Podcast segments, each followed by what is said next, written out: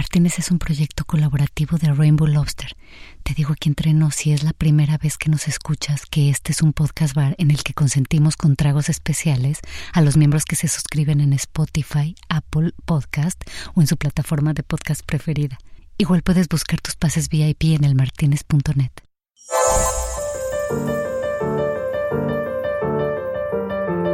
El Martínez, un podcast literariamente inquieto, presenta Mona Adónimos.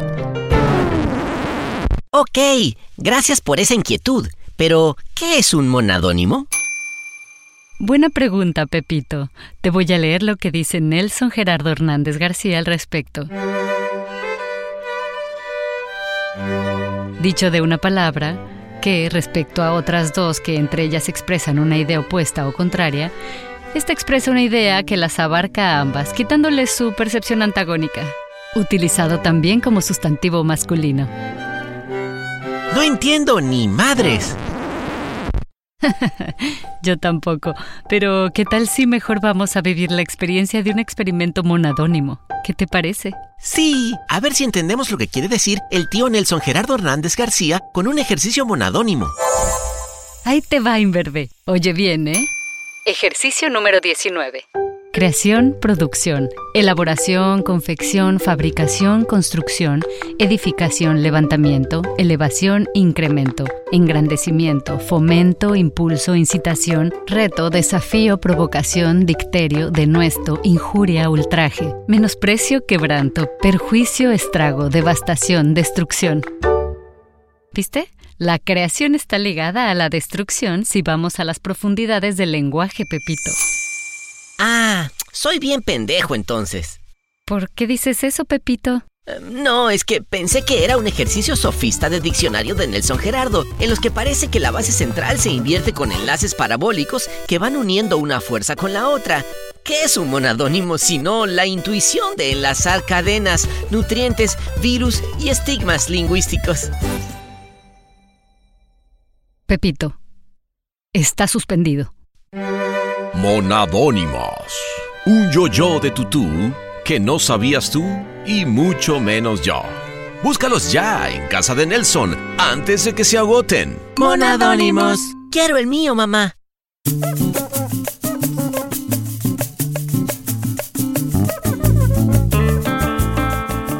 Uh, la, la, comienza otra noche sabrosura tropical.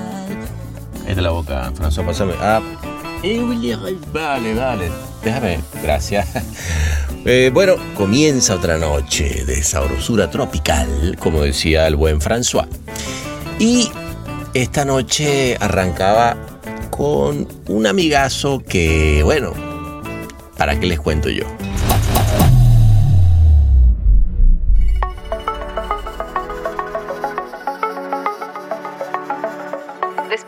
Head of Creative and Strategy para el Cono Sur en Meta, hoy es director creativo independiente.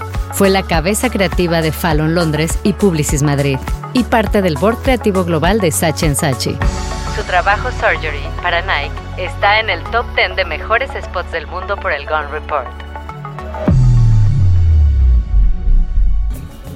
Comenzamos hablando esa noche de una época dorada de la publicidad latinoamericana, que fue esa la que él pasó en Agulla y Bachetti. Voy a verlo a Seba Willem, que yo no sabía quién era, a Gucci Bachetti, que yo no tenía ni idea de quiénes eran.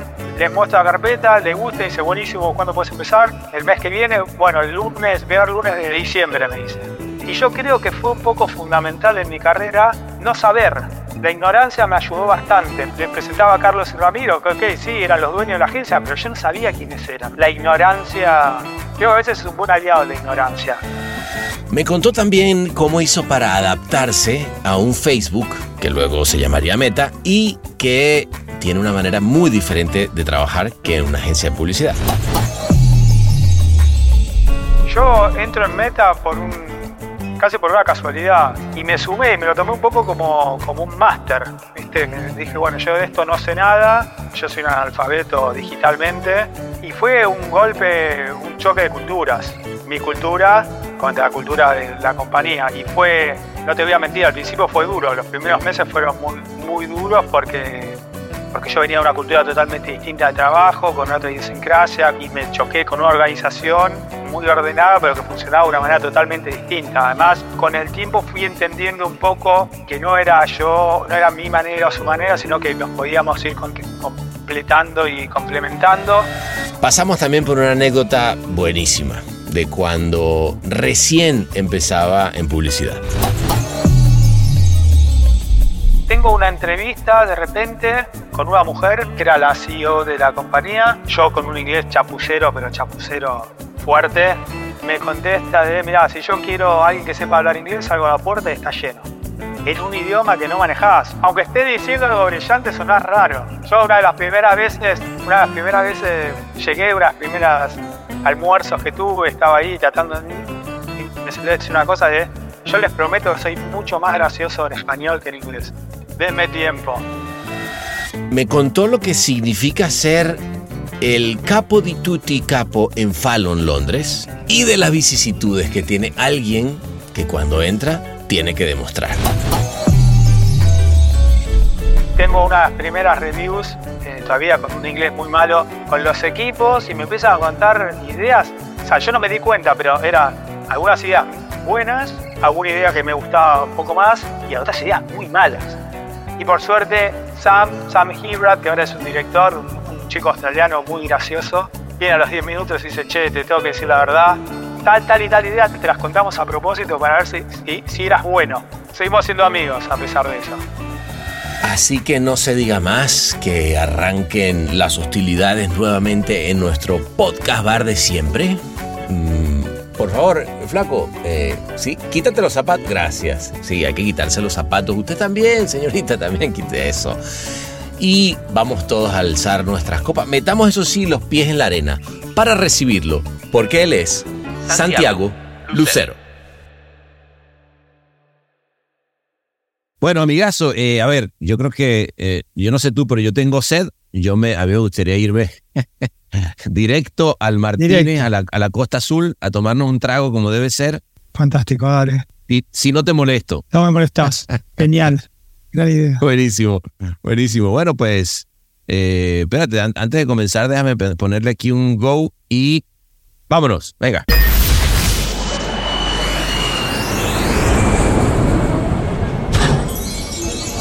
Bienvenidos a El Martínez. ¿Qué le servimos para empezar?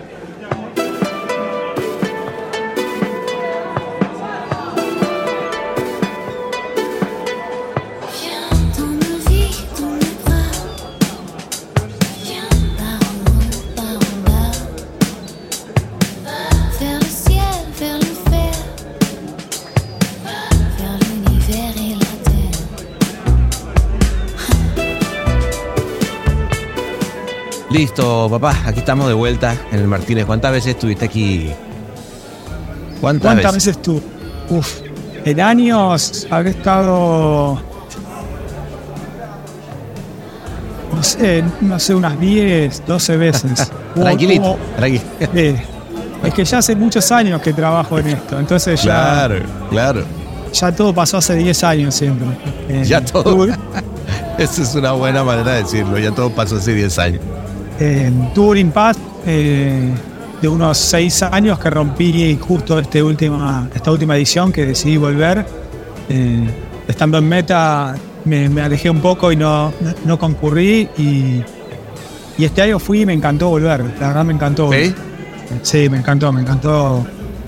Me gustó todo, me parece que estuvo bueno la distancia y para con perspectiva ver algunas cosas y, volver estuvo buenísimo y aparte fue un año que para Iberoamérica fue muy bueno. así sí, fue muy, fue muy lindo. Bueno, entonces sí, ya, ya, ya te la sabes, ya te conoce, ve, me está haciendo señas François, me dijo, sí, sí, estuvo aquí. Ah, no, no, las fotos no me las mande, ¿ok? No, no, no. Lo único que quiero es ofrecerle un trago acá a Santi. Santi, ¿qué te va a tomar? ¿Qué me voy a tomar? Me voy a tomar. Vamos a empezar tranqui, vamos a empezar con una cerveza. Tranca, tranca. ¿Alguna, qué quieres? ¿Una Ilme? No, la que esté más fría, la que esté más fría. Soy muy, muy pesado con el tema de que la cerveza tiene que estar fría. Sí, la que eh, esté más fría me viene bien. soit c'est vrai le de la fesse, y le fríe la, la presión, s'il vous plaît. Va. Ahorita nos traen una, una fría. Yo también me voy a tomar una. La- esa que dice la 1664. No sé nunca cómo se llama pero bueno. Mira, eh, oye, pues qué, qué lindo y, y qué raro que, que estando en, en Meta, eh, porque Meta estuvo clavado en Canes mucho, ¿no? Y, y no, no te decían que fuera, no era algo que, que- o tú habías dicho como que, mira, mejor estoy en otra Ya. etapa profesional. No, no, fue una cosa que se fue dando, no, no fue una cosa mía de, de no querer ir, se fue, se, se fue dando así, se- había muchos viajes por otras cosas a otros lugares, entonces también cuando llegaba el momento de volver a viajar eh, y muchas, y, y sin tener piezas para competir no me hacía tanto, tanto sentido. Claro, no, Eh, no debe ser, no debe ser tan, tan motivador, ¿no? Decir, bueno, voy, pero. Exactamente. Y mm, di lugar a. Le, le di el espacio ese viaje a, a- a otros eventos como South Southwest o, o el Mobile bueno. Week. o- Entonces, como. Se, se fue dando, ¿viste? Esas cosas, esas cosas que se van dando. eh, y, y bueno, pero volver estuvo bueno. La verdad estuvo Está bueno. bueno. Mira, aquí está tu, tu cervecita. No, salud. Salud, papá. Gracias, salud. Mm. Ah, está, está fría, está fría. No, no. Está bien, está bien, está bien.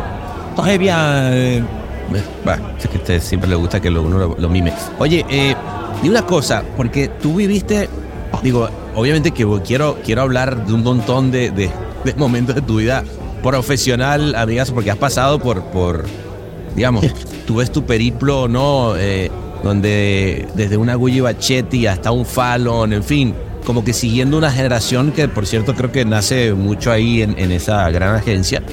Pero, pero me gustaría hablar, que me cuentes un pelo de lo que fue.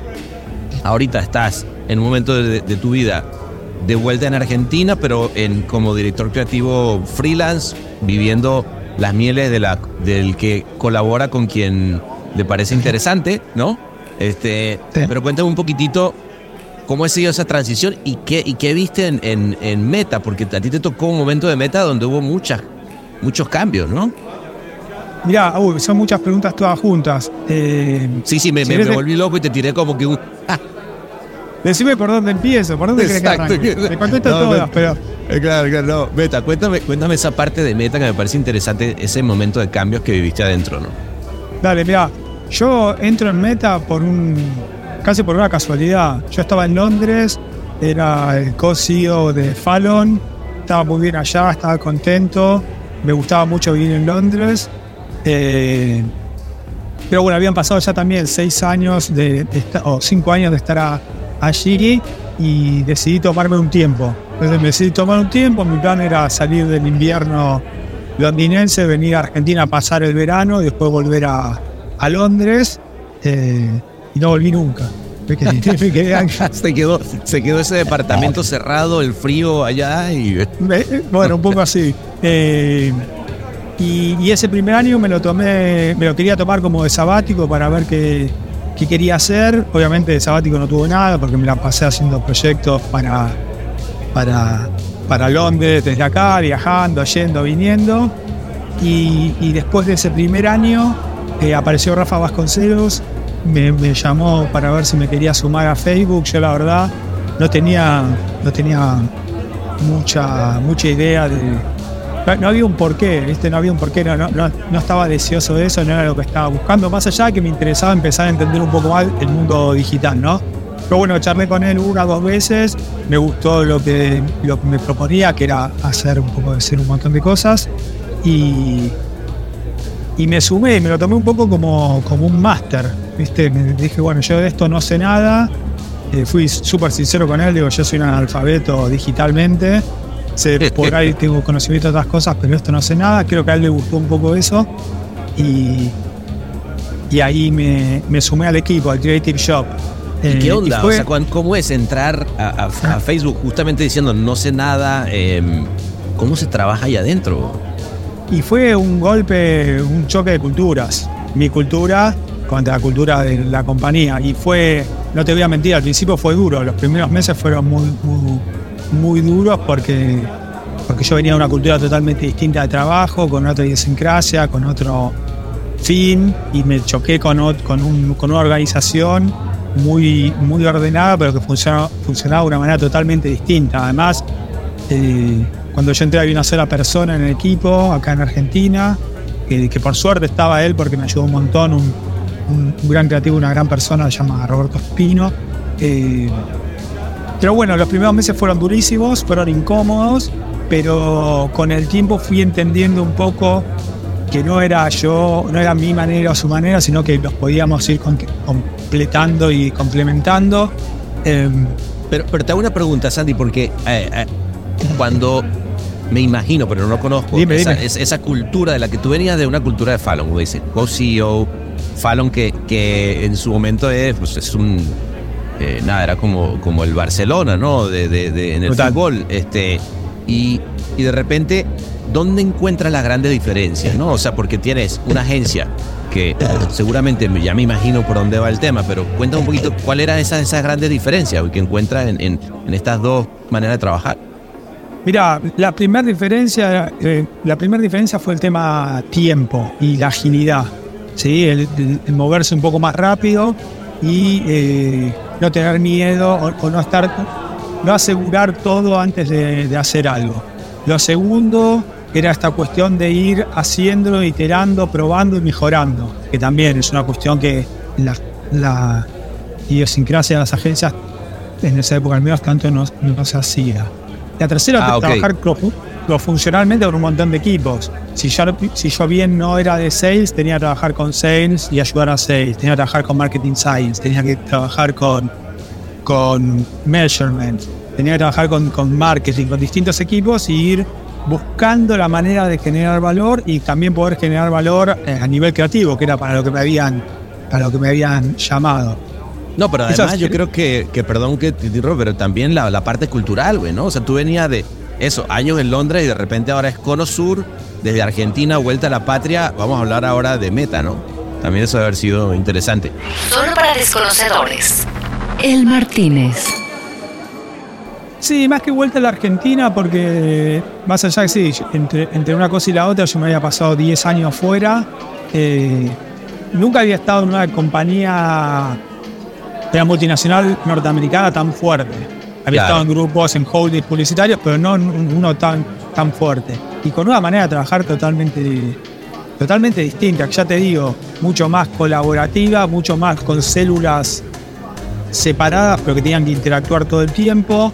eh, y donde, si bien el producto creativo era importante, no estaba en el centro, no era lo, lo- Mm. lo principal. Ajá. Entonces había que buscar maneras de que, de que eso tomara más, más protagonismo, ya te digo, pudiendo generar valor creativamente y generar valor también con los distintos, con los distintos departamentos. También un, un cambio muy grande fue que yo venía de toda una vida de construir marca, generar relaciones con los clientes, construir a largo plazo, entender los challenges de los, de los clientes y poder tratar de resolverlo desde distintos puntos de vista porque estaba muy metido.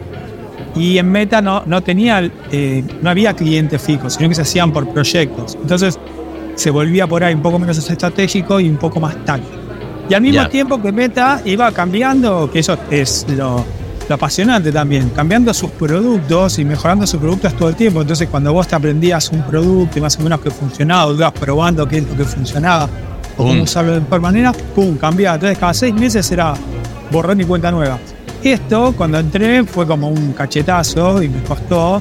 Luego, con el tiempo, como entendí algunas cosas y pasó a ser algo positivo. Con lo cual, como siempre, eh, es, una, es una cuestión de el lugar que vos tomás frente a un problema y cómo, o, ante una situación y cómo eso puede ser un- un- una desventaja o una desventaja. Cuando entré sí fue medio un sopapo.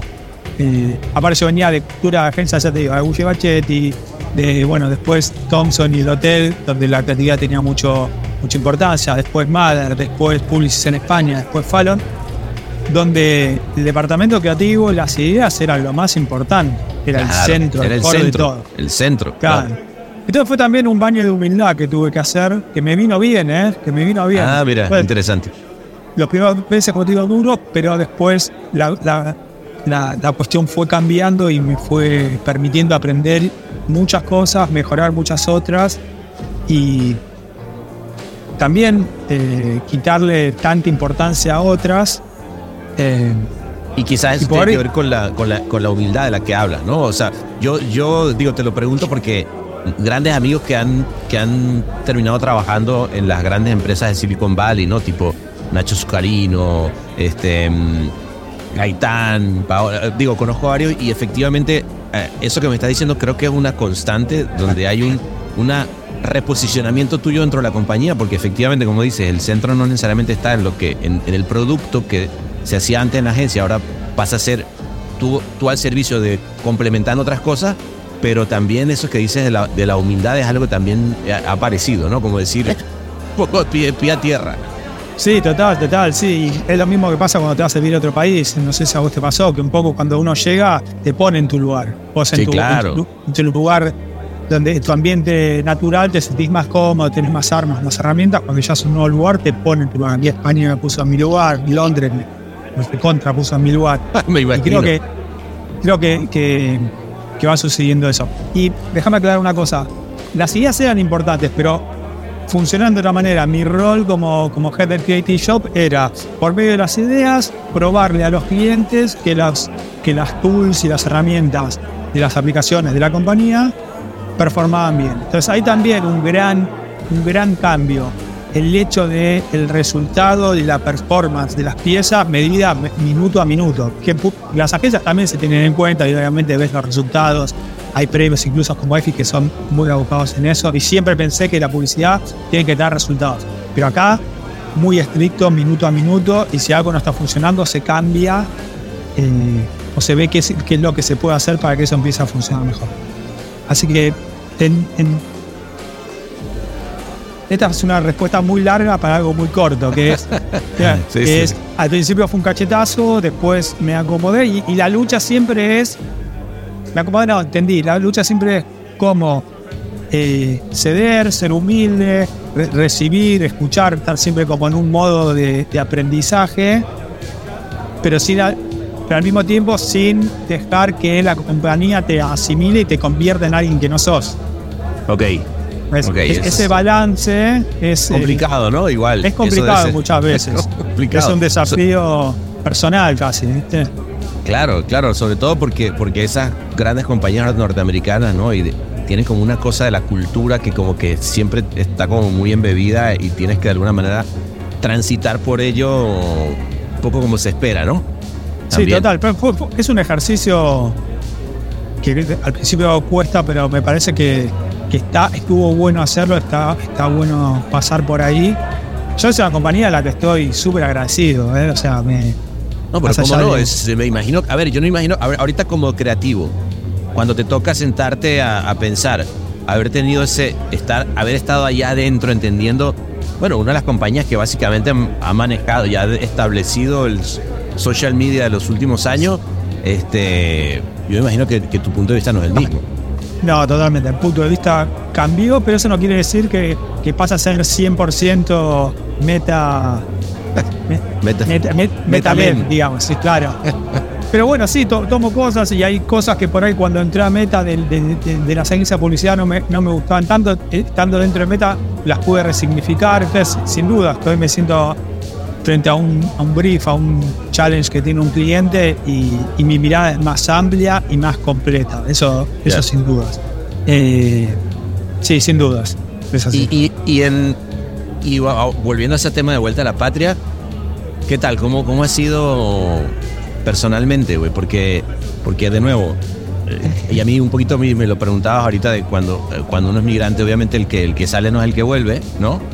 Este, pero también a mí lo que me ha pasado es que cuando vuelves, el lugar que dejaste tampoco, tampoco es. Total, es un camino, ¿viste? Es un, es un, es un proceso. Yo hace seis, creo, siete años que volví. Eh, y creo que este último año, cuando recién empecé a estar cómodo, sí, muy cómodo de vuelta acá. Eh, Wow. A mí me encantó, pero no porque estuviera mal, pero es- es como eso, me costó volver a encontrar mi lugar. Pa- Pasaron 10 años, Claro. me- tengo mi, mi- Paula, mi mujer, que conocí en España, tuve una hija, cambié de, de- de trabajos, el mundo cambió. Eh, Sí, sí, no, entonces, ahora sí que mis, ha sido mis amigos cambiaron, mi familia, sí, todo, todo, todo, o sea, todo cambió en esos 10, 11 años. Eh, entonces sí, volver es, como dice el tango, es difícil, eh, o no es, tan, no es tan ideal como uno, como uno cree, pero, pero estuvo bien, me parece, me, me parece que estuvo bien. Eso no quiere decir que no vaya a salir de vuelta en algún momento. A mí la experiencia de vivir fuera me parece súper enriquecedora, más allá que es al principio incómoda. Eh, también es algo que me gustaría que mi hija experimente en algún Claro. momento. Con lo cual, bueno, i- i- iremos viendo, pero... Y la vuelta fue una vuelta emocional, digamos. Eh, si uno lo piensa racionalmente, volver a Argentina con, con los infinitos vaivenes económicos y las crisis y todos los problemas que tiene, no tiene ningún sentido, no tenía ningún sentido. O sea, es...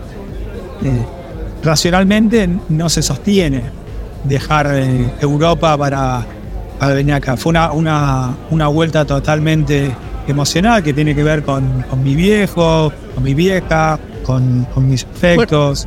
Eh, Pe- Pero fíjate, yo siempre eh, tengo, eh, tengo muchos amigos argentinos, de hecho tuve varios socios, grandes socios argentinos, y, y diría que en general tienen una, una tendencia a, a- no alejarse, ¿no? El, que emigra, de alguna manera, o está pensando en volver o vuelve, o sea, creo que es algo que está ahí, creo, creo que tiene que ver con el corazón más bien.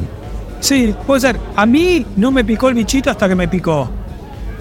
Y, cuando, y, cuando, y cuando me picó ya no me pude hacer el boludo. No, no, no fue una cosa, no fue una cosa de, de- de estar masticándola mucho tiempo. No, fue de repente, fue bueno, listo, ya está. Voy a, voy a volver y voy a volver para un verano. Y después cuando estuve acá un verano, estuve, tomé el contacto con todo, me decidí Una- quedarme. Te agarraron un asado, un fernet, una cosa llevó a la otra y cuando viniste a ver. Ya estaba acá. ya está. Sí, sí, un, un poco eso. Eh, sí, es. Es. Irse es difícil, volver es difícil, pero todo es súper enriquecedor y a mí, a mí me. Desde lo personal y desde lo profesional me, me cambió totalmente, así que estoy, bueno. estoy contento de haberme ido, estoy contento de haberme vuelto y siempre con la con una valija hecha, ¿viste? Esto es El Martínez.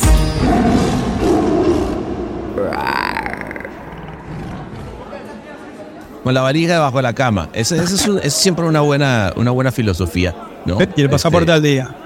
No, bueno, pero, pero además tú eres, tú eres un tipo que, que, digamos, no solamente estás acostumbrado a los cambios, eh, tuviste un switch en tu carrera muy temprano donde pensabas que eras de cuenta y de repente, luego, luego de, de ser asistente de cuenta, en una materia te das cuenta que de repente puedes ser creativo y terminas en una entrevista con, con Seban Wilhelm y Maxi Anselmo llegando a, a, a una Guido Bachetti. Digo, a ver, desde ahí creo que te plantea el- eso que tú hablas de la versatilidad y poder decir, me, adapto a lo que viene y no.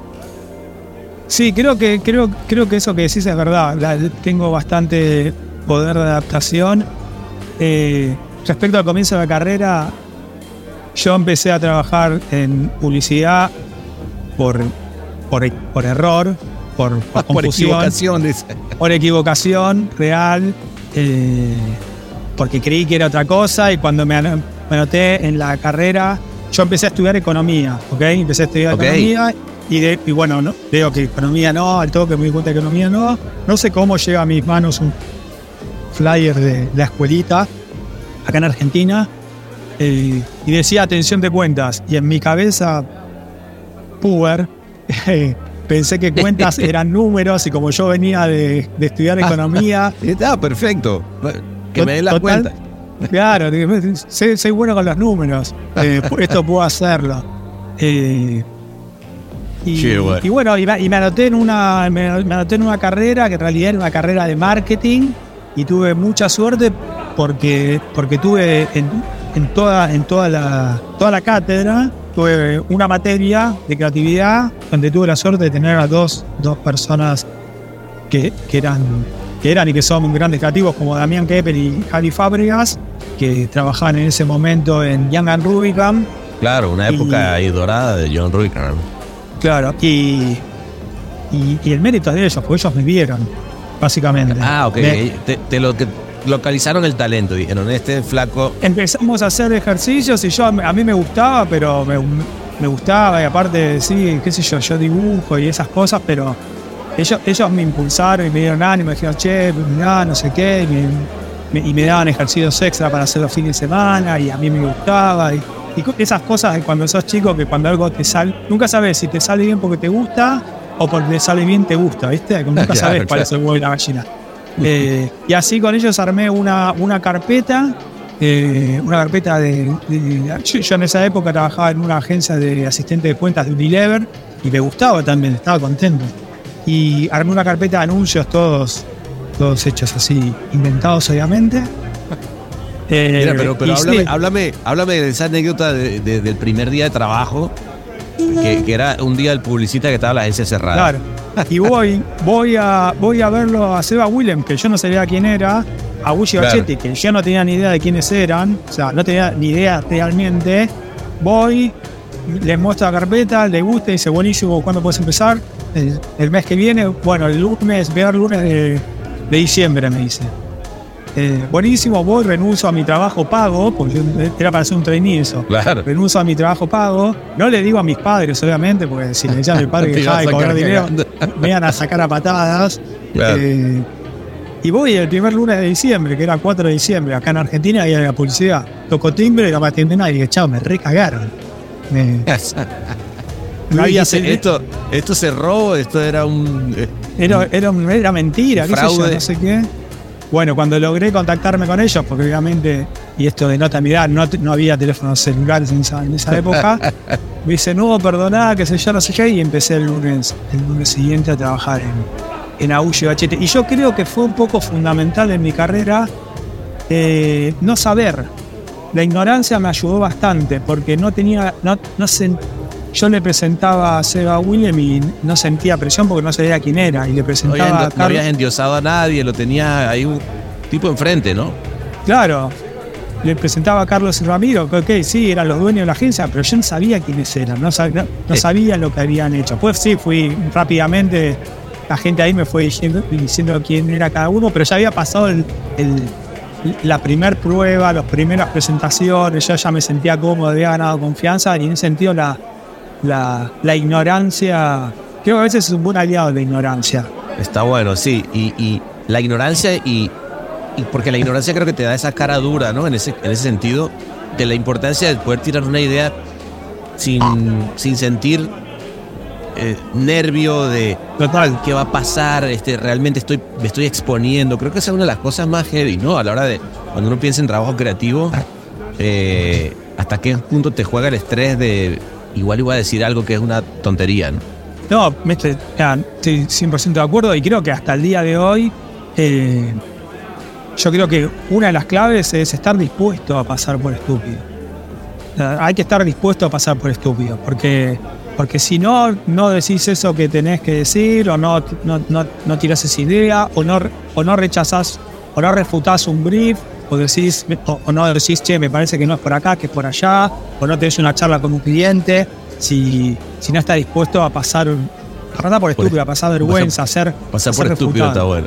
No, Eh, y, es la, y, y creo que lo que está diciendo eh, Santi se, se resume también en, en libertad de expresión, ¿no? O sea, sí es cierto que de pronto, digo, desde los ambientes más corporativos, hablábamos ahora, desde una agencia independiente como Agullo Bachetti, el que realmente es capaz de pararse y decir, a ver, yo pienso esto, yo pienso esto, sin, sin, y, y que eso muchas veces, ¿estás de acuerdo?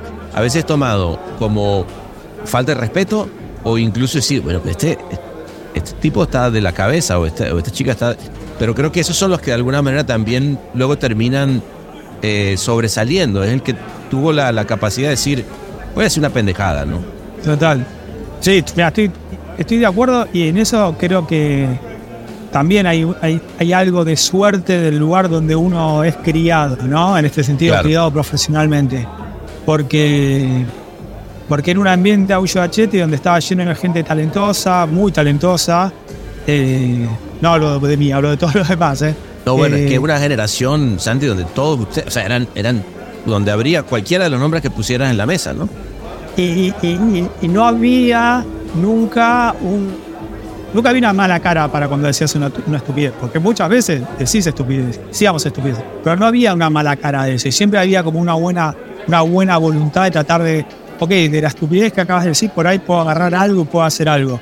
Eh, y en ese sentido Seba eh, Seba Willem, Leandro, eh, bueno, Javi cuando estaba, Alberto Ponte, Carlos Ramiro mismo, eh, y, los demás chicos, ¿no? Todos los que éramos el equipo, Rafa Dalvi, Estaño, Vergara, Macías, todos, todos los que estaban, Colonese, Stricker, todos teníamos un poco esa. Había como una buena. un buen caldo de cultivo para, para, para ayudar y para, para hacer crecer las ideas. Y no había, no había ningún tipo de, de duda de que lo único que importaba era hacer el mejor laburo posible. Maxi Claro. Iskov, o sea, te digo nombre porque no me quiero dejar nadie, pero realmente que era, imposible, imposible no nutrirse, porque, o sea, no solamente tus jefes o los dueños, sino tus pares o gente que había entrado incluso después.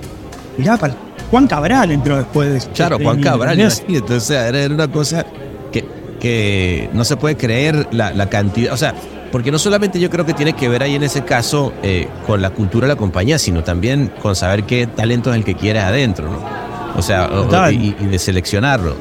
y dejarlo florecer. Y dejarlo florecer, para mí eso, Claro. eh, porque mucha gente tan talentosa, uno puede pensar, bueno, no sé, eh, muy difícil abrir la boca, muy, muy difícil meter un, un bocado. Y, y no, viste, no sé, te, te te llamaba para trabajar al box Seba o Leo o Maxi o quien sea, o Alberto, y, y realmente querían escucharte qué tenías para decir, qué tenías para, para aportar y, y, y qué podías construir, ¿no? O sea, y, y eso también me parece que es un gesto de, de humildad y de generosidad. Eh, se- seguramente, o sea, Willem nunca necesitaba que vaya ningún incenso a laburar con él, pero, pero estaba el espacio, Leandro lo mismo. Eh, así que yo creo que eso sí, mu- muy, muy afortunado de, de haber sido criado profesionalmente, no, y humanamente también, en, en ese ámbito. Es, eh, y, y no quiero sonar eh, tipo nostálgico, porque lo que vino después estuvo buenísimo también, pero eso fue. No sé cómo hubiera sido si, si hubiera caído en otro lado. Había un montón de lugares buenos, pero ese era como un sueño, ¿viste? Era, Bueno, imposible pero- no aprender. Pero es lo que tú dices, ahí fue el germen, ¿no? Este, de- digamos, ahí, de alguna manera arra- arrancó todo. Y bueno, hablaba de, de un Cabral que de repente, además, eh, se va a, a Londres a romperla, a Fallon, eh, luego termina dirigiendo, pero de alguna manera también jala mucha gente, entiendo que a, que a ti también, ¿no? Para allá. Un bar inclausurable.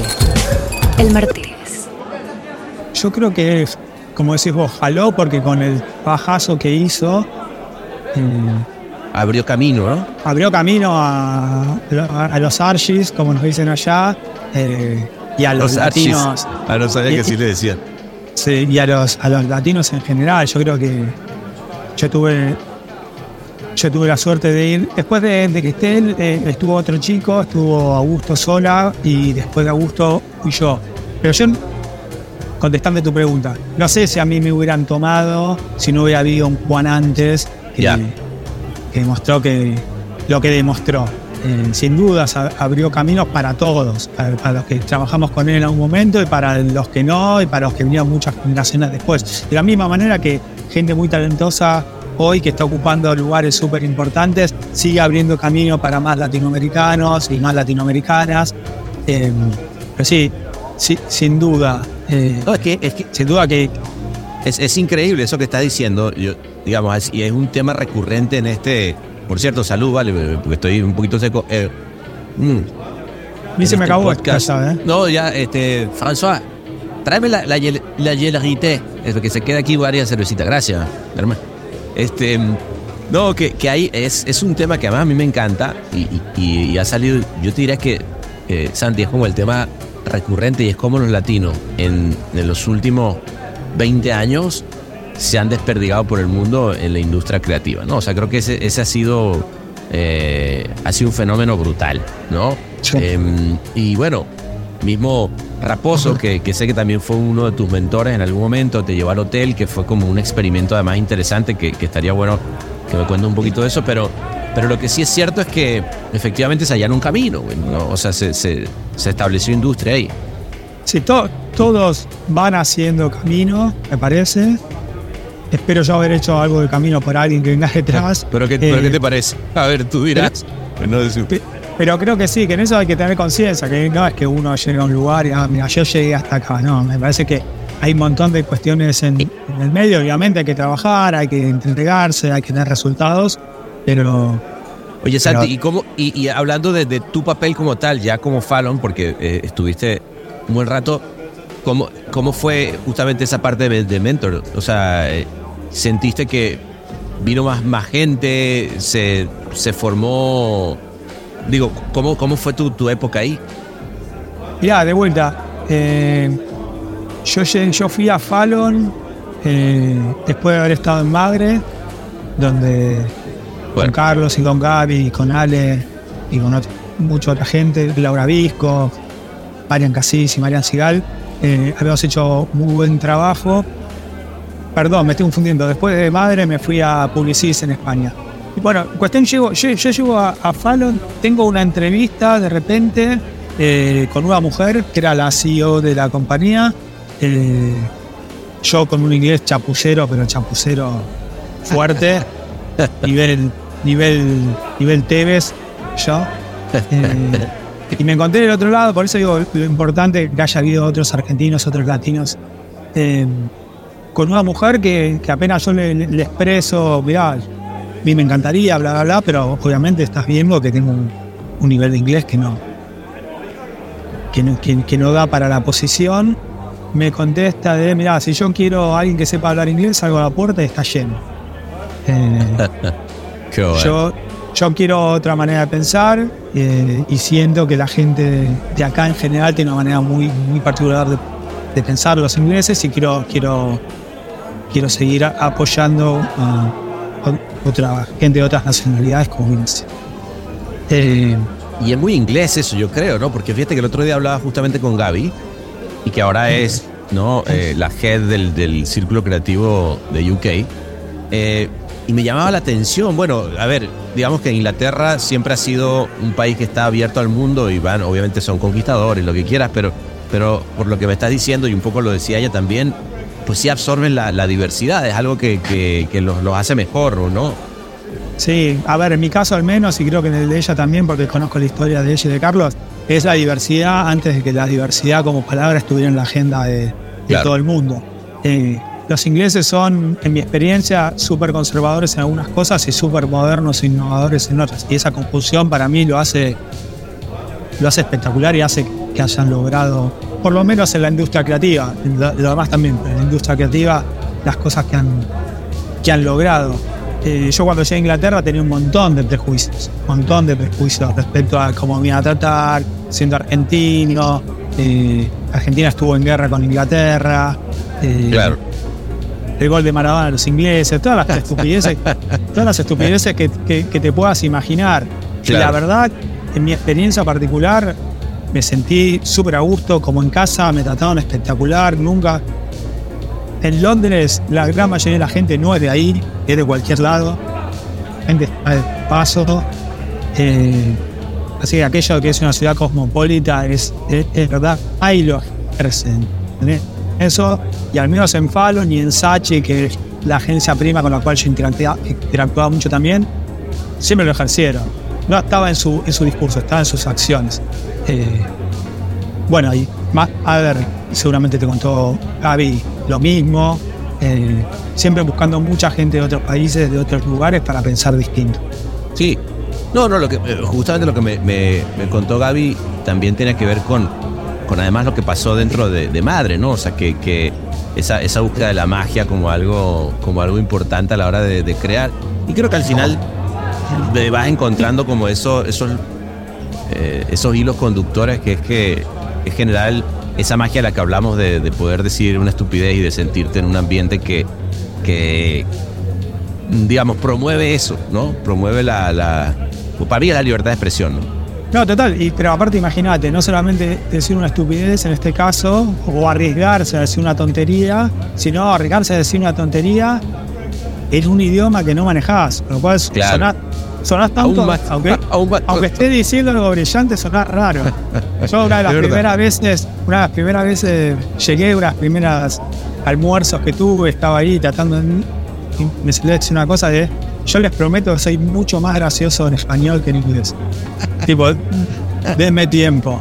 Eh, Es verdad, yo siempre he pensado, digo, uno se oye como de repente uno oye a alguien que habla inglés, hola, ¿cómo estás? Traigo esta idea. Y, tú dices, uy, Dios mío, a ver qué va a decir. no, y no suena así todo el tiempo. Claro, este, claro, claro.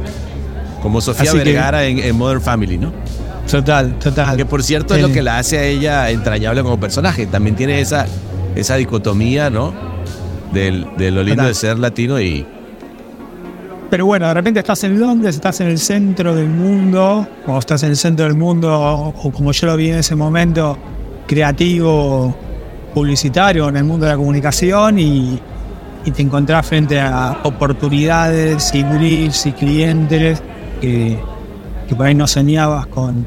O que siempre desde acá habíamos hecho alguna diferencia, habíamos tenido nuestras oportunidades, pero siempre con un, trabajo un trabajo muy, muy fuerte y de repente te encontrás con que te escuchan un poco más.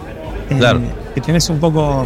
No, no tenés ni más, ni más razón ni menos razón, ni son más inteligentes ni menos inteligentes, pero bueno, estás en una posición que también tiene esa responsabilidad de que te escuchan un poco más, entonces, ¿cómo seguir, ¿cómo seguir dispuesto a decir una tontería? Eh, con, con, en ese entorno. Eh, Oye, y, cuéntame, cuéntame sobre eso que estás diciendo. Me recordaste esta, esta anécdota que, una vez te, te, escuché que es que, que los creativos te empezaban a mezclar ideas malas dentro de las... Eso me pareció brutal. O sea, nunca había oído eso. O sea, que alguien llegara y te, te pusiera ideas malas para ver si realmente eres tan bueno como se dice. El Martínez Sí, él. Hola, Martínez. ¿Por qué no? Cuando yo llegué, obviamente, o sea, se había ido el, el, anterior, traen a este niato que soy yo, que lo conocía un poco y nada. Eh, y después de una época de oro, ¿viste? Aparte de, de Fallon, más allá que ya no era el mismo momento, se han venido los socios fundadores, era un momento de mucho cambio. Y sí, tengo unas primeras reviews, eh, todavía con un inglés muy malo, con, con los equipos y me empieza a contar ideas y era muy... O sea, yo no me di cuenta, pero era algunas ideas buenas que daba para laburar, alguna idea que me gustaba un poco más y otras ideas muy malas. Muy malas. Y tú decías, pero bueno, ¿qué está pasando aquí? Digo, bueno, qué sé yo, no sé, habrán traído mucho para, para, para impresionar, pensé yo. La otra para engordar el caldo, claro. Claro. Eh, digo, bueno, para mí es esta y es esta, esta no la veo por esto y por esto. Entonces, si vamos trabajando, yo haría una, evolución eh, normal. Eh, y por suerte, Sam, Sam Hebrad, que ahora es un director, un, chico australiano muy gracioso, viene a los 10 minutos y dice, che, te tengo que decir la verdad yo creo que se sintieron, se sintieron mal de que habían contado ideas muy malas. Porque te voy a decir la verdad, tal, tal y tal idea te las contamos a propósito para ver si, si, eras bueno. No. Para ver si eras bueno. No, andá, rajada acá, andate a trabajar. Te voy a Seguimos siendo amigos a pesar de eso. Eh, seguimos siendo amigos. Pero sí, bueno, esas cosas, cosas que te ponen, que te ponen un poco en su lugar. Eh, tenés mucha información vos, ¿eh? Basta, bueno, no sé, aquí, aquí créeme que en este, en este bar, este podcast bar, se habla de todo. De todo, cuando, de se, todo. cuando se apaga el micrófono, aquí empieza, además se, habla con, con trago, con tequila, con todo, entonces imagínate. Uno se entera de todo. No, has, hecho tu, has hecho tu tarea. Mira, este, no, pero bueno, y cuéntame hoy, hoy en día, eh, bicho, ¿cómo, ¿cómo está tu, cómo es un día tuyo personalmente dónde estás? Me dices que, que tu hija digamos, forma parte de tu... En fin, ¿dónde estás ahorita? Mirá, en, lo profesional estoy desde hace casi, no sé, estamos en agosto ya, sí, 10 meses. Eh, un poco... Estoy siendo director creativo independiente, eso está claro. Estoy trabajando mucho para Tetra Pak. Tetra Pak es la, empresa líder de, producción de soluciones de packaging eh, para Tetra Pak en el Innovation Center que está en Módena. Eh, y con ellos estoy, estoy y estamos, porque a veces armo equipos más grandes, haciendo proyectos de todo tipo.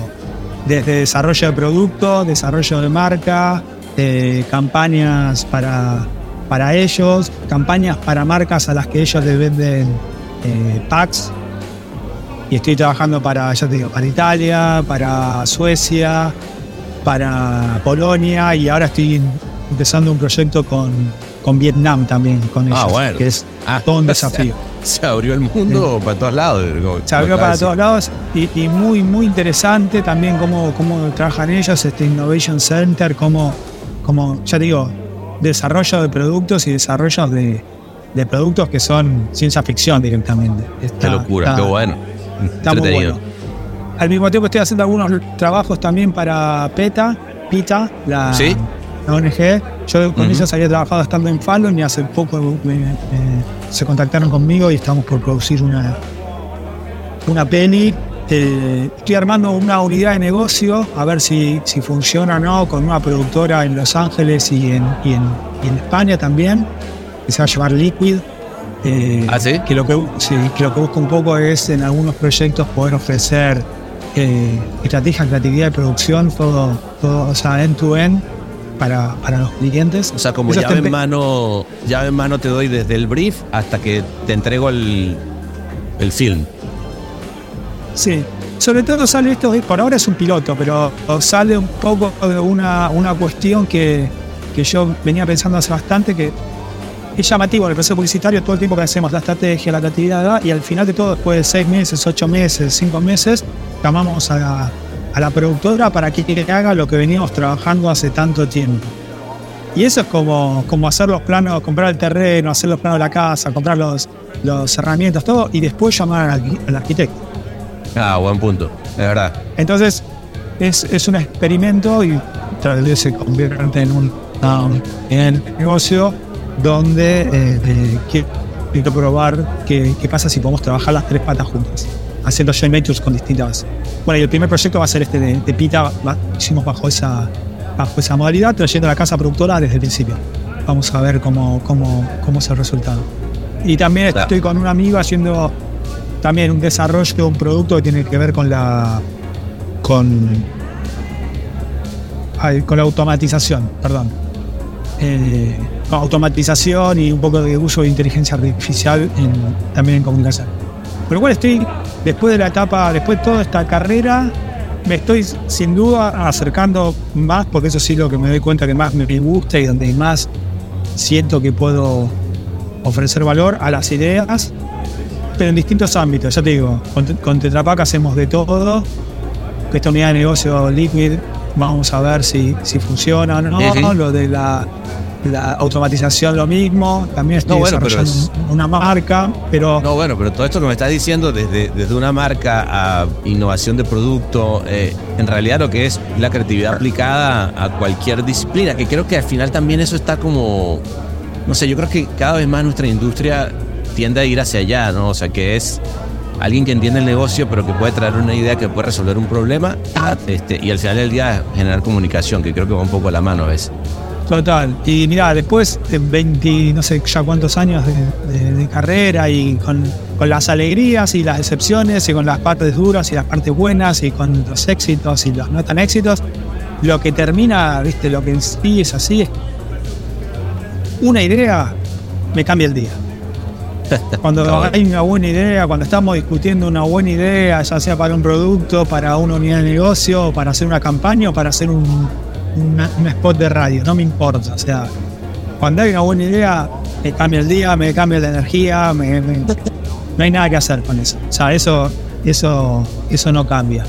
Lo que sí voy ocupando distintos lugares. Eh, a lo largo de, de la carrera me fui también dando cuenta que era bastante bueno. Siempre, como digo, tuve suerte de estar en buenos equipos, con gente que me ayudó a nutrirme, a- que me dio oportunidades, que compró. Y yo trato también un poco de hacer eso con gente que viene a trabajar conmigo, que es más, más junior, de armar equipos y tratar de, de, de que la gente florezca, de que florezcamos todos. Eso, eso de florecer me quedó de una, de una charla que vi en, en, en un, no sé, no me acuerdo en qué festival era, que vi un, Ajá. un creativo llamado Pablo Monzón, que, que habla, Pablo Monzón, que hablaba mucho de eso, de florecer, de sentir que uno está floreciendo. Y Está con bueno. sus tiempos, ¿no? No, a veces tarda más, hay que darle tiempo, o hay que apostar, viste, decir, bueno, voy a apostar, voy a apostar por Met. voy a apostar a esto que por ahí no es el paso, Claro. el paso Lógico. lógico. O me voy, Claro. me voy a ir a España, me voy a ir a España aunque estoy en Mader, porque quiero vivir afuera y quiero florecer en otro, desde otro punto de vista. Eh, yo trato también de, de hacer eso. Y, Me- en ese momento estoy, estoy muy contento. La verdad estoy Me muy gusta, contento. me, me gusta tu, tu filosofía de, de, de florecer por las ideas que cambian el día. Vamos a ponerlo así, ¿no? Joda, Y salud por eso, amigazo, porque, porque son dos conceptos Salud. que si los pones uno junto del otro, mm, hacen que, que- Nada, que la búsqueda no pare. Y creo que de eso se trata, ¿no? Total. Ahí donde estamos. Total. Y yo soy. A ver, yo soy un, un enamorado. A mí me encanta la, pu- a mí me encanta la publicidad. Me encantan las ideas, me encanta la publicidad. Agradecido a la publicidad todo lo que me dio. Eh, yo le di mucho también de, de mí- de mí. Pero ya te digo, a nivel. Me dio amigos de toda la vida. Me dio. Mi, a mi mujer la conocí trabajando. eh, conocí el mundo. eh, logré salir de, de Argentina cuando quería salir, logré Claro. volver cuando quise volver. Eh, entonces, las agencias de publicidad me parecen un lugar muy bueno. eh, tan- ahora, ahora aflojó un poco tras la pandemia, pero antes de la pandemia Sí. me parece que estaba de moda pegarle a las agencias, era el deporte nacional, pegarle a las agencias y, y no me Sí. parece. Eh, Sí, sí, sí. Así que nada, yo, yo en eso sí soy. por ahí suena un poco hippie chic, pero soy agradecido de, No, de esta no, no, hay que- confusión que, me llevó a, a- a trabajar hace tantos años. De esa, de esa, de esa co- Ese eh, error. co- confusión de la cuenta versus la cuenta. Oye, amigo, de verdad que, que placerzote, eh, que viva la- la- el, el- el florecimiento de, de- de- y de esta industria que estoy contigo. Salud por eso. Este, yo te Salud. propongo que, que, mm, que de este mm, de esta cerveza que ya me están empachonando un poco, nos pasemos algo un poco más fuerte. Si te parece, ahorita pago acá y, y- y seguimos. ¿Cómo ves? Vale, dale, seguimos, seguimos. Seguimos, siempre. Venga, salud. Salud, viejo.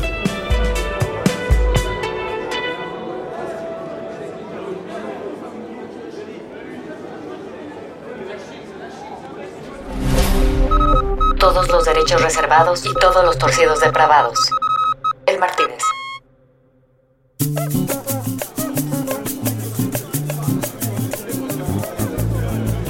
Se fue otra noche de contrabando cuando menos lo esperaba. Y digo de contrabando porque nada de lo que ocurre acá en este podcast bar es totalmente legal. Eh, sí, sácame el policía este que está ahí. Sí, gracias, flaco. Ah, no. Oye, chica, epa, cuidado. Uy, vale, la cosa se puso complicada. Pero bueno, mejor eh, vamos. Eh. ¿Qué es lo que está pasando ahí? A, Ahmed, eh, ponme música porque esta cosa se, se está yendo de las manos. No, agárralo. ¡Policía!